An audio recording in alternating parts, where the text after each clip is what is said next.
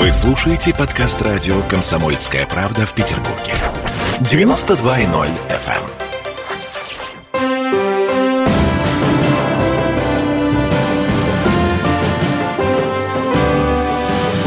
Нулевое чтение. Всем привет, это радио «Комсомольская правда» в Петербурге. Я Дмитрий Делинский. Я Ольга Маркина. И я Денис Четербок. Депутат законодательного собрания. А, собственно, собрались здесь для того, чтобы обсудить э, повестку ближайшего заседания Петербургского парламента и то, как наши народные избранники меняют нашу с вами жизнь. Одна из самых главных тем э, ближайшего заседания в Мариинском дворце – балконная амнистия. Наконец, э, сколько год прошел с Это пор? вторая версия уже, 2.0, Да, да, да, я называю ее, и год прошел, но плодотворным был именно прошлый год, когда э, в конце, э, буквально под занавес уходящего года, в декабре, э, правительство города все-таки согласилось с мнением депутатов, э, который представляет мнение жителей Петербурга о том, что все-таки надо здесь ставить крепкую точку. Э, Сроки всех согласований по балконам и лоджиям был снесен до 2030 года. Это большой плюс для всех. То есть Я вас, правильно понимаю? уважаемые слушатели, никаких предписаний о том, что у вас что-то не согласовано по балконам до 2028 года вы, в принципе, получать не должны. Ну, а если получаете, то, соответственно, обращайтесь э, в соответствующие инстанции для И- того, чтобы... Или если на вас, не дай бог, подали в суд, то Ага. Предлагайте решение э, правительства города, где четко написано, что э, до 2030 года должны быть получены все согласования, а никаких предписаний до 2028 года, то есть за два года до окончания срока, вам делать, в принципе, не имеет права. Так, погодите. Э, Речь идет о существующем э, остеклении или об остеклении, которое, как предыдущая версия балконной амнистии гласила, было сделано до 21 января. Речь идет о всех случаях, потому что э, в правилах благоустройства в целом говорится по э, согласованию стекленных балконов и дается общий срок до 2030 года. И То не, стало не быть- важно, когда это Да, стекло стало появилось. быть, если я, например, завтра, условно говоря, захочу остеклить свой балкон, то я ничего не должна. Именно так. Буду и второй оформлять. момент. э, Тот закон, который мы принимали годом ранее, э, он запрещал штрафовать людей. И в этой связи никакой штраф вы тоже получать не должны. И никаких предписаний о сносе, которые появились э, летом прошлого года, я тоже не получу. Это- да, тоже не получится. Это была реакция как раз-таки на наш закон о штрафах. Когда мы запретили штрафы, управляющие компании стали мучить людей предписаниями. Теперь самое важное, что должно произойти до этого 2030 года. Самое Да. важное должно произойти это получение легальных согласовательных документов на остекление. Э, По э, нашим пред- предположениям и по нашему замыслу, э, который обсуждался на рабочих группах, должны быть комплексные проекты утверждены, например, в рамках программы капитального ремонта. То есть, если дом идет на капитальный ремонт, самое логичное сразу сделать проект на фасад этого дома. И в случае, если дом э, типовой, то по законодательству Фонда капитального ремонта есть право, э, соответственно, использовать этот проект для схожих домов по типу. Мгм. То есть, если у меня, допустим, я живу в Хрущевке, у меня свое собственное остекление балкона, которое сделали еще при царе Горохе.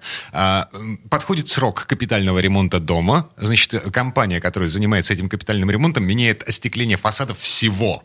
Либо вы отказываетесь полностью от остекления. Есть и такие примеры, когда многоквартирные дома на своем общем собрании, э, в принципе, отказываются от остекления и разрабатывают проект без остекления своих балконов и лоджий. Ну, зависит от того, как ты хочешь использ- Да, использовать эту это, лоджию. Это да. все на решение собственников дома. Вот пока юридического алгоритма для реализации э, этого м, подхода нет. Мы еще будем над ним работать.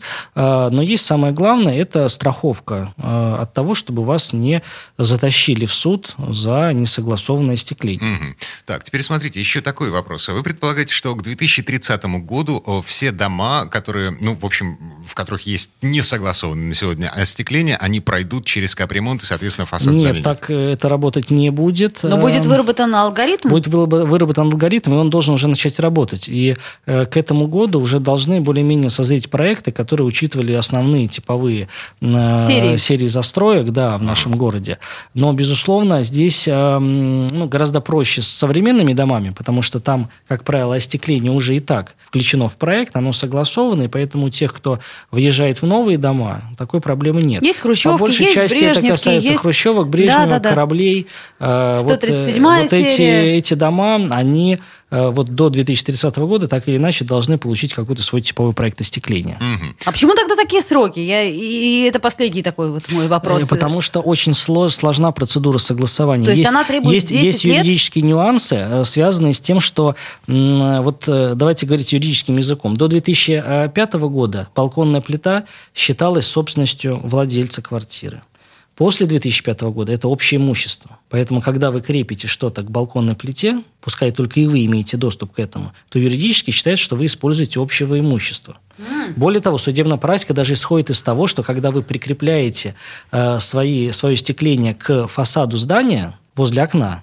Это тоже вы используете общее имущество. И для этого вам надо получить согласие э, ну, общего собрания собственников. Абсурд, на мой взгляд, потому что даже тогда следует и логике, если мы хотим заменить окно, мы же его крепим тоже к фасаду здания. И тем самым используем общее имущество дома. Боже, я плитку положил у себя на балконе. Ты использовала. Да, вы использовали общее имущество, понимаете? И здесь, э, но юридически вот такой казус есть. Поэтому мы параллельно сейчас готовим свои предложения по корректировке, в том числе жилищного кодекса Российской Федерации, потому что вот за этой казуистикой мы просто скоро дойдем до абсурда, что мы форточку, э, сетку от комаров не сможем прикрепить, значит, к окну, потому что вот она задевает, значит, э, фасад дома и является общим имуществом. Ну, на мой взгляд, просто абсурд. Будем надеяться, 10 лет хватит. Слушайте, у меня еще один последний финальный вопрос. Так все-таки, подводя черту, э, до 2030 года, если я живу в старом доме, у меня не согласованное остекление, мне что-то делать надо с этим? Значит, вам надо м, держать в голове, что настанет 30-й год, да, это первое. А Второе, э, необходимо все-таки инициировать обсуждение этого вопроса на общем собрании собственников или довести до членов правления вашего дома или до старшего по дому, там, в зависимости от того, в каком доме вы живете, и ну, ставить этот вопрос. Что вообще люди, ваши соседи думают относительно будущего проекта остекления? Хотят они это делать, не хотят. А Есть дома, которые, не дожидаясь там э, программы капремонта, делают самостоятельно проекты остекления. Есть и такие. Просто люди говорят, мы не хотим ждать, там, не хотим зависеть, мы хотим сделать здесь и сейчас. Все зависит от конкретного дома, от конкретных людей, которые там проживают. Но в любом случае вы можете быть спать спокойно, что к вам не придет какое-нибудь исковое заявление и штраф. И второе, вам все-таки надо держать в голове, что 30-й год не за горами, и надо как-то этот вопрос э, инициировать как минимум на общем собрании. Мгм. А если после 30-го года, 30-й год наступил, э, у нас все еще не согласованное старое остекление, срок капремонта не подошел, э, вот после 30-го года что произойдет? Все-таки придут, э, с Придут, требованием? придут. Может быть, ближе к 30 году посмотрим, как будет развиваться Поменяем ситуация. законодательство. Будет еще одно, одна пролонгация. Но мы долго обсуждали этот вопрос, и кто-то предлагал, давайте вообще не будем, не ставить никаких сроков, вот пусть как оно сейчас есть, так и есть. Тоже не совсем правильно. Пото- Почему? Первое, с точки зрения безопасности. Все-таки э, балконы э, остекленные, они потенциально несут в себе угрозу разрушения. И они стареют. Они стареют, климат у нас лучше не становится. М, Второй вопрос, связанный с эстетическим Да. обликом Петербурга. Да. Да. Вот э, архитектор, что арх- архитекторы ставят его на первое место. Я его не ставлю на первое место, а на второе, потому что все-таки остекление в наших климатических условиях – это вынужденная мера иногда. А Защита от холода, плюс стесненные условия проживания, дополнительное место для хранения каких-то вещей.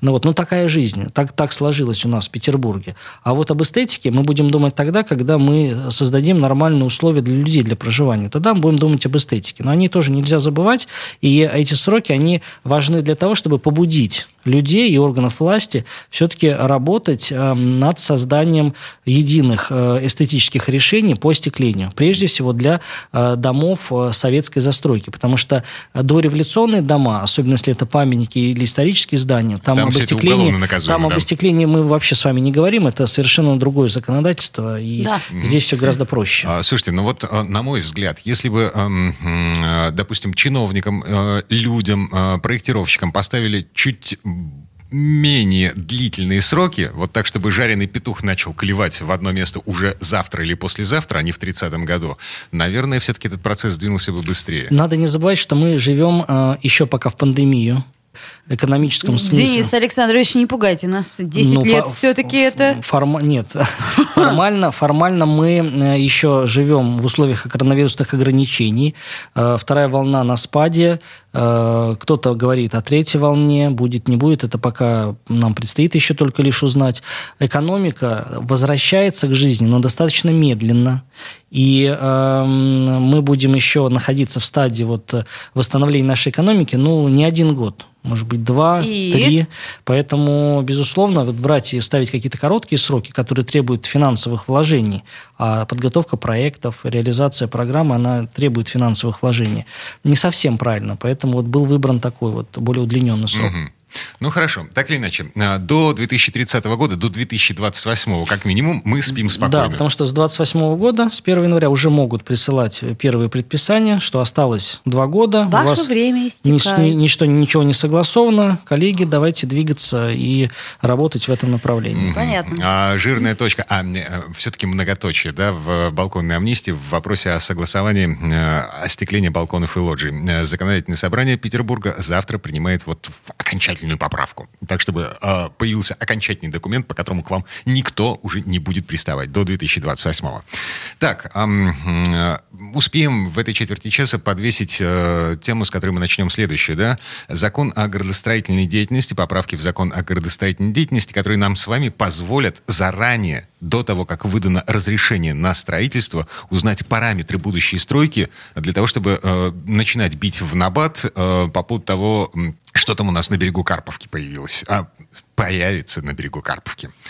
Вернемся в эту студию через пару минут. Э, Денис Четербок. Ольга Маркина. И Дмитрий Делинский. Не переключайтесь. Нулевое чтение. Весна 1981 года. Советский Союз впервые в истории переходит на летнее время. Американцы запускают первый космический челнок. В Москве проходит премьера рок-оперы «Юнона и Авось». А в это время в Ленинграде. Сегодня у нас торжественный день, сегодня у нас праздник, сегодня мы открываем Ленинградский клуб любителей рок-музыки. 7 марта 1981 года началась история, которая изменила сознание целого поколения. Послы рок-н-ролла в неритмичной стране получили право легально выходить на сцену. 40-летию Ленинградского рок-клуба. Реконструкция самого первого концерта. Играют группы «Пикник», «Россияне», «Мифа» и «Зеркало», а также специальные гости. Все как 40 лет назад. Настоящая музыка. 7 марта 2021 года. Клуб «Время Н» на биржевой линии Дом 10. Рок-н-ролл жив. Начало 19.00. Билеты в кассах и на сайте клуба. 18+. Спасибо.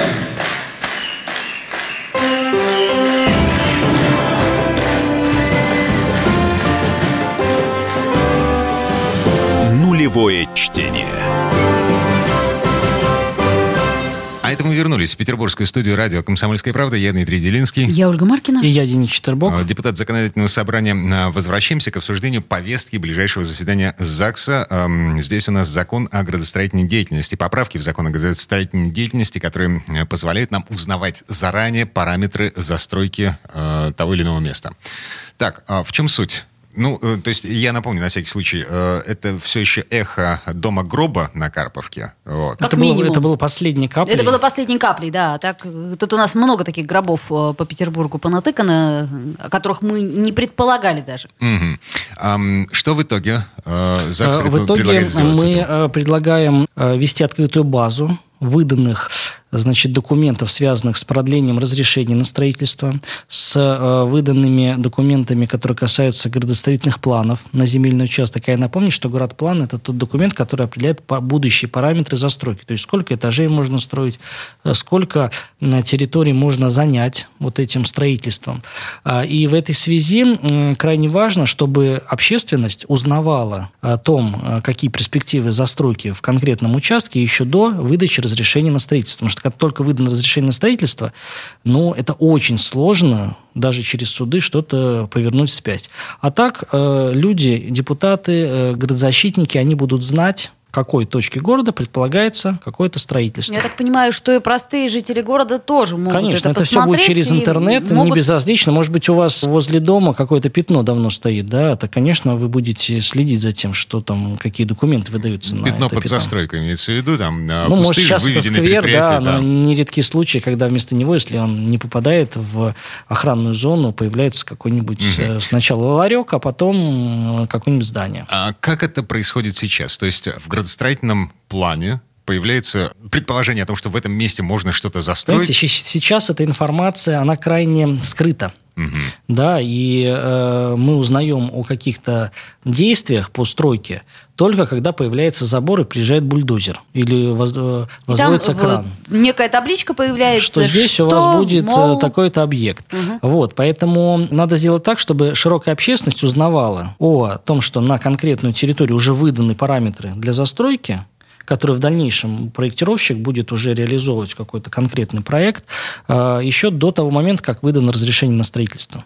Чтобы общественность могла направлять э, свои обращения, запросы депутаты могли направить, чтобы мы могли еще раз проверить соблюдение всех необходимых нормативов по сохранению э, нормативов по зеленым зонам, нормативам по парковкам, нормативов по обеспеченности детскими садами и школами. Вот, поэтому это крайне важно, что такой документ у нас появится в городе, и все в открытом виде на сайте там э, полномочного органа будет это, например, комитет по градостроительству и архитектуре, наверное, чтобы они могли все видеть, что да как будет у нас реализовываться в городе. Важная Да. гарантия. А, Да, то есть в итоге мы получаем такую небольшую фору во времени для того, чтобы сплотиться, начать, э, начать бить на бат. Именно так. Третье окончательное чтение. Чудесно. Мгм.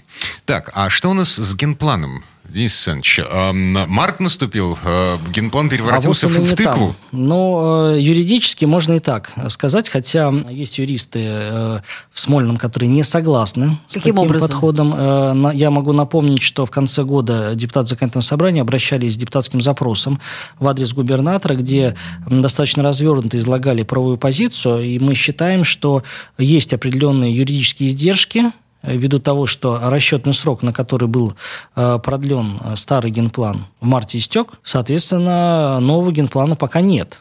А, Каким погодите, об- э, э, означает ли это с, с юридической точки зрения, что э, старого генплана у Петербурга не существует? То есть срок действия старого Это закончился, слишком, нового слишком, нет? слишком, слишком на опасный путь вы Давайте встаете, Дмитрий. называть вещи своими именами, Денис Александрович.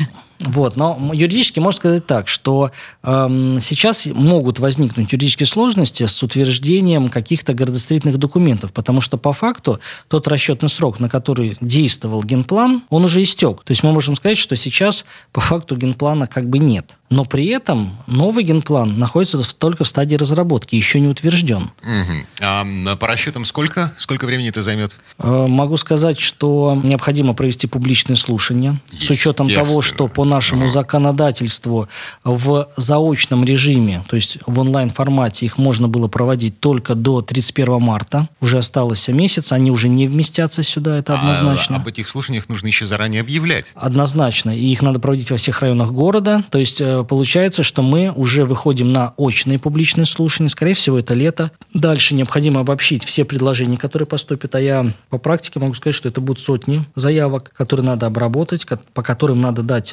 мотивированные заключения, которые надо рассмотреть на городской комиссии по э, подготовке генерального плана. После этого правительство формирует э, проект закона о новом генеральном плане. Дальше оно обязано внести его на рассмотрение законодательного собрания. И дальше уже мы рассматриваем. То есть у нас не меньше двух месяцев уйдет на рассмотрение этого документа вот по практике. Потому что много поправок, документ сложный, с картами, с графикой. И у нас даже есть регламентные нормы, которые не позволяют, например, этот документ включать с голоса. То есть он должен определенное, э, определенное количество времени рассматриваться депутатами.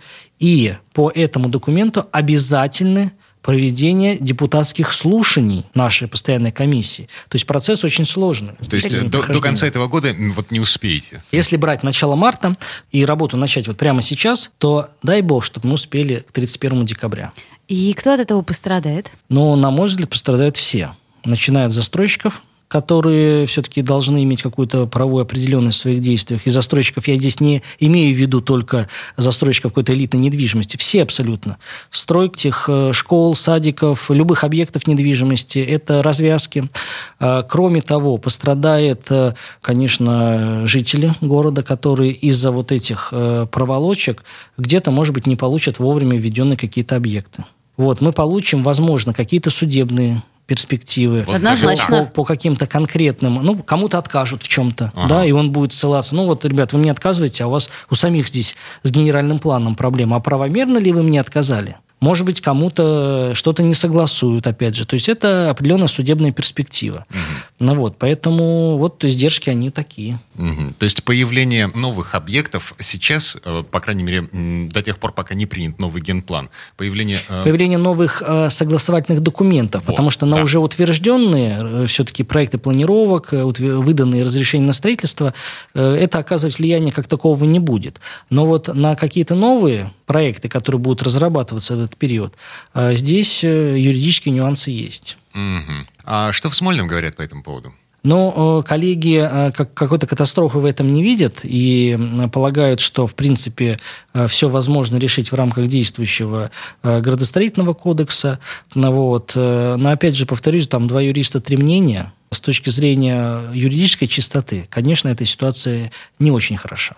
Ну, получается, есть план, нет плана. Эм, Есть ли у нас план, мистер Фикс? М, План целых- есть. Вопрос только в том, э, какой он, понимаете? И когда он Не- будет. Не, зря мы принимаем э, закон, вот, о котором мы сегодня говорили, по раскрытию информации о выданных э, градостроительных документах. Да, потому что у каждого мо- может быть свои планы.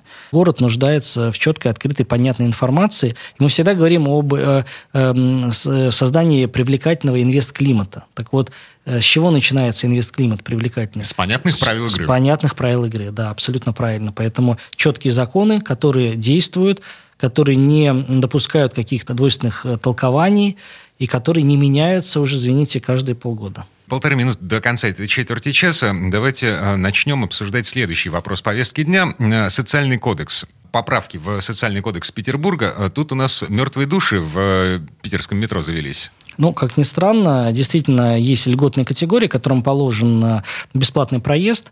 И, э, видимо, то ли система так устроена, но один и тот же человек, например, может быть и ветераном Великой Отечественной войны, получать льготу как ветеран, и в то же самое время быть инвалидом и получать ту же самую льготу, но как инвалид. Вы и имеете- блокадным ребенком. Например, Да-да-да. да. А И- Вы, вы имеете в виду э, карточки, социальные карточки, да? Да, для проезда. Ага. Вот. А, Соответственно, э, было выявлено случай, когда один и тот же льготный гражданин получал сразу на себя две карточки, просто по разным основаниям. И дальше вторая карточка передавалась там, ну, либо родственнику, либо еще кому-то. Тут я подробностей не знаю, но... э, Разбазаривают. В, в пояснительной записке есть э, Народное конкретика добро. на этот счет. Действительно получается, что вот этот принцип адресности помощи, который заложен в нашем социальном кодексе, он здесь не соблюдается. Получает льготу тот человек, который по факту не положен. Э, А не- на, не на положена. практике, да, на практике к чему это приводит? То есть э, фактически двойному получается... финансированию. Это просто разбазаривание денег, о чем говорила Ольга уже. Ага. То есть э, две карточки э, э, одновременно светятся в метро на разных концах города, э, но принадлежат одному человеку. Да. Выписаны на А одного фа- человека. Физически ездят разные люди. Мгм. Но это, но это льготный проездной. Понимаете, в масштабах, может быть, э, двух-трех человек это не так э, много, но у нас пятимиллионный мегаполис. и Я напомню, что у нас по соцкодексу более трех с половиной миллионов людей получают льготы. И, и даже если таких наберется ну, тысяч десять, ну, это серьезное упущение для бюджета, тем более в непростое пандемийное время. Так, давайте прервемся. Э, Денис Четербок, Ольга Маркина. Да. И Дмитрий Делинский. Мы говорим о том, как законодательное собрание меняет жизнь Петербурга, э, э, о повестке ближайшего заседания ЗАГСа. Нулевое чтение. Просыпайтесь, вставайте, люди православные! В эфире радио «Комсомольская правда». Я Сергей Мордан. Прогноз на 21 год вас не порадовал, я надеюсь. Конвойные в белых тулупах, лающие овчарки, прожектора шарят по белой пустыне. Давайте уже вот по-нашему, по-русски скажем. по-русски. Врагам и изменникам Родины нет и не будет пощады. Рут прочит Егода. У него нашли огромный дилдо в шкафу. А вообще он отмазывал заключенных и пил с ними коньяк. Каждое утро в 8 часов по Москве публицист Сергей Мардан заряжает адреналином на весь день. Мне кажется, это прекрасно.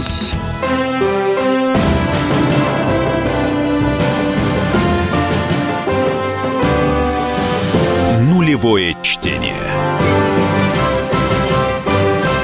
А это мы вернулись в петербургскую студию радио «Комсомольская правда». Я Дмитрий Делинский. Я Ольга Маркина. И я Денис Четербок. Говорим о том, как ЗАГС, Законодательное собрание Петербурга, собирается менять нашу с вами жизнь. В предыдущей четверти часа остановились на поправках в социальный кодекс, которые закрывают дырку, лазейку, э, я не знаю, как это еще назвать, которая позволяла льготникам получать э, по две социальные карты. А то и больше. Да, одновременно. Угу. Мы не можем сейчас подсчитать, сколько денег было потрачено на вот, вот такое двойное финансирование. Неужели это, это надо... требует поправки прямо Да, это требует поправки, кодекс? потому что все законодательные акты, которые касаются каких-то предоставлений, каких-то льгот, которые связаны с деньгами, они должны четко прописываться, потому что это право людей. Если в законе сейчас написано, что э, льготник имеет право получить э, льготный проезд, будь он ветеран или в то же самое время инвалидом, значит, он подав документ как ветеран должен получить и подав документ как инвалид должен получить. Никакой проверки здесь э, не осуществляется. А базы, они никак не связаны? Возможно, То есть я в одной точно, базе я числятся ветераны, точ, в другой инвалиды? Точно не берусь говорить, связано ли это с несовершенством ведения баз или связано это с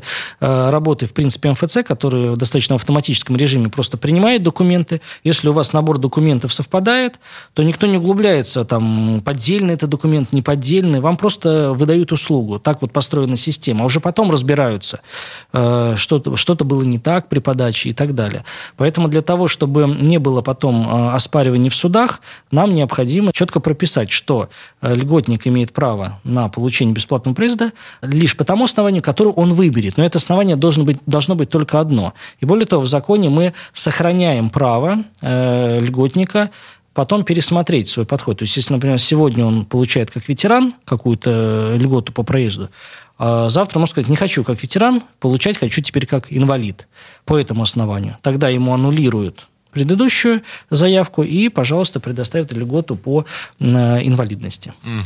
Ну, понятно. Сложно представить, зачем это делать, но э, жизнь настолько многообразна, что... Ну, я, конечно, понимаю, что это проблема, но, мне кажется, в общем масштабе города это все-таки не самая первостепенная проблема. Но это, опять-таки, мое частное мнение. А, ну что ж, перейдем к чему-то более интересному. А, к чему-то более вдохновляющему, потому что э, весна, э, ну, календарная уже наступила. Да, да и я бы сказала, и температурная тоже, будем надеяться. Климатическая. Угу. К лету готовиться начинаем. Э, столики и стулья у э, ресторанов, кафе, баров, э, в общем, в Питере пить. Э, ЗАГС э, снова собирается регламентировать эм, расстановку э, мебели около питейных заведений. Мы обратились в адрес губернатора города с тем, чтобы тот льготный порядок, и удобный порядок для самих предпринимателей, который у нас действовал в пандемию.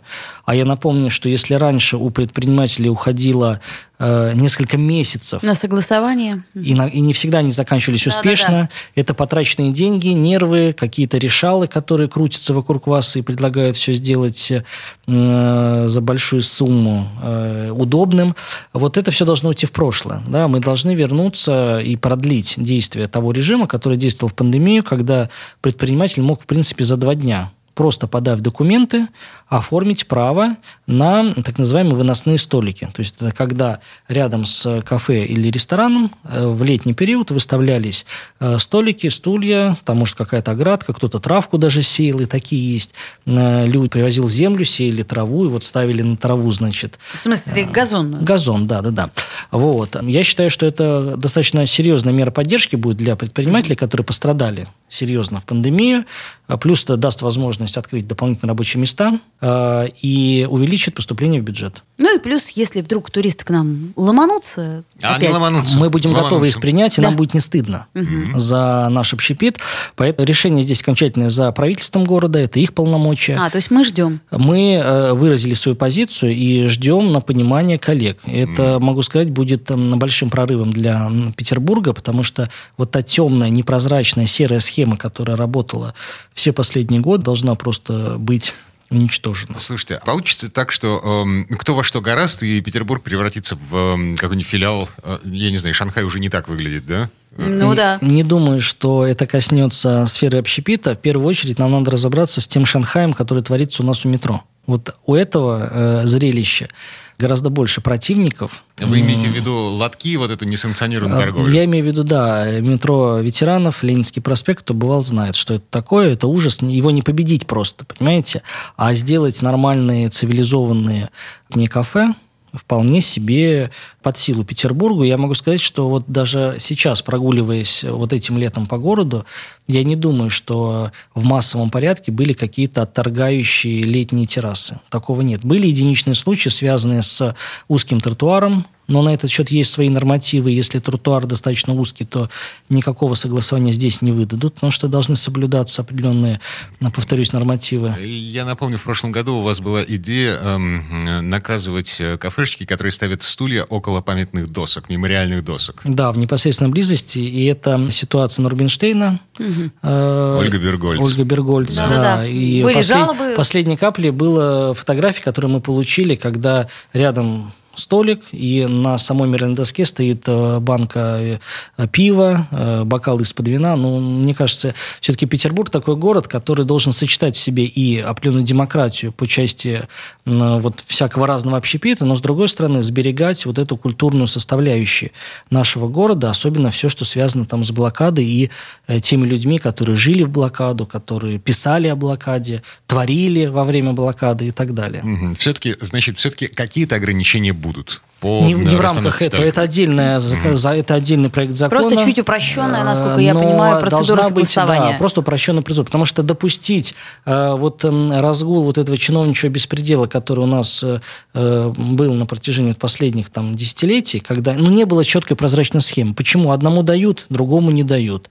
Да, где эти критерии? Я вот для примера могу сказать, что в Москве даже специальная брошюра разработана для малых предпринимателей, где с картинками, с рисунками четко расписано, как вы должны организовать свое, свою летнюю террасу для того, чтобы иметь возможность э, получить от города право на такое размещение. Там даже цветовое решение прописано. Ну, чтобы не Именно. думать и раз, и два, и Размеры три, четыре. столиков, э, показаны э, распространенные ошибки, за что вам могут выписать штраф и так далее. А в Петербурге такого нет. Э, К сожалению, такого нет. Хотя это бы было бы правильным вложением с той точки зрения, что городской бюджет инвестировал бы небольшие суммы на печать, которые бы привели впоследствии к ну, миллионным э, поступлениям в городскую казну. Ну, может быть, когда-нибудь. Три минуты до конца этой четверти часа и, соответственно, нашей с вами встречи. Денис Четербок появился в э, Клабхаусе. Да, неожиданно. Э, Неожиданно для себя коллеги из эм, одного из телеграм-каналов пригласили на обсуждение как раз-таки вопроса, посвященного э, общепиту И зимним, того, по-моему, в да, и того, террасам, как, как да. он выжил в пандемию, э, чего он ждет от властей города. Могу сказать, что я ожидал ну, такой достаточно критичной позиции Я, кстати, послушала этот эфир. Вот, и могу сказать, что очень много э, слов э, благодарности городским властям было и от самих предпринимателей по части А, то упрощения. есть, э, погодите, а объясните мне, пожалуйста, в этой комнате собрались э, кто? Э, рестораторы, Значит, модератор, депутаты? модератором Два были модератора, э, журналисты. так сказать, э, телеграм-канала, телеграм-канала Ротонда, я уж назову его. А Далее там были предприниматели, владельцы либо отдельных ресторанов, баров, либо каких-то сетевых уже предприятий. И Ну, было два- логично, что не обойтись Было два депутата, собственно, ваш покорный слуга и мой коллега Максим Резник. Мгм. Вот, мы, соответственно... Хорошее собрание. Ну, да. такое. Мы обсуждали Острое. э, вообще сначала послушали, чем живут предприниматели, э, на что они сетуют, чего бы они хотели. Конечно, многое было сказано в пользу вот той же, опять же, повторюсь, идеи о смягчении режима предоставления и размещения летних террас, по налоговому администрированию. Э, Были вопросы, связанные с деятельностью контролирующих органов, что хорошо бы их аппетиты немножко подурезать, вот, поскольку в, постпан- в пандемийный период количество проверок было э, умышленно ограничено. Ну вот, формат достаточно интересный, то есть это аудиообсуждение. В принципе, м, у этого есть будущее. То есть, э, в принципе, Клабхаус открывает э, простым людям ну, доступ, например, к такому депутату, как вы. Ам, В комнату, в комнату. Ну, не в личную уж комнату. Ну, как сказать? Давайте так говорить. Но это, это, это, это площадка, комнату. на которой можно обменяться мнениями, задать вопрос. обсудить, задать вопрос и сгенерировать какое-то какое решение. Но в целом вы довольны результатом этой беседы? Я, честно говоря, скептически достаточно относился к очередной этой социальной сети, но могу сказать, что это достаточно удобно. Мгм. Так, теперь осталось решить одну самую серьезную, на мой взгляд, проблему. Вытащить туда же чиновников с которыми, э, по идее, нужно обсуждать вот все то, м, что мы с вами обсуждаем, все то, что мы Именно так, обсуждали с поэтому в свое рестораторами время у меня было, была законодательная инициатива, которая даже принята в первом чтении, но ее не поддержал э, губернатор города. Э, Хотя бы начать с того, чтобы э, руководители э, исполнительных органов власти, главы районов, комитетов у нас появились э, в социальной сети как бы ВКонтакте, хотя бы с этого начать, чтобы у них была своя персональная страничка, и чтобы они были и те сообщения, которые они получают через социальную сеть, для них были обязательны для рассмотрения ответа. Как то же самое письмо, которое вы пишете письменно или подаете через электронную приемную. Вот э, если мы осилим это, дальше, я думаю, нам и Подождите, Clubhouse покорится. Clubhouse гораздо проще. Понимаете, ничего не надо писать, никому не надо отвечать. И А вот более того, наговорит ты вам- абсолютно а вот вам наговорит безответственно. какой-нибудь чиновник, да, а потом, а дело. потом ему предъявят. Ну, что делать? Ну, так вот, если Поэтому- ты чиновник, так сказать, на тебе ответственность лежит. Да. Как на избраннике. Поэтому давайте все начинать с малого. Все-таки замахиваться сразу на Clubhouse – это слишком, на мой взгляд. По-моему, Клабхаус очень хорошая социальная сеть, которая нам упростит общение. Ж- В ряде случаев. Александра Дмитриевича ждем в Клабхаусе. Да. С Приглашайте.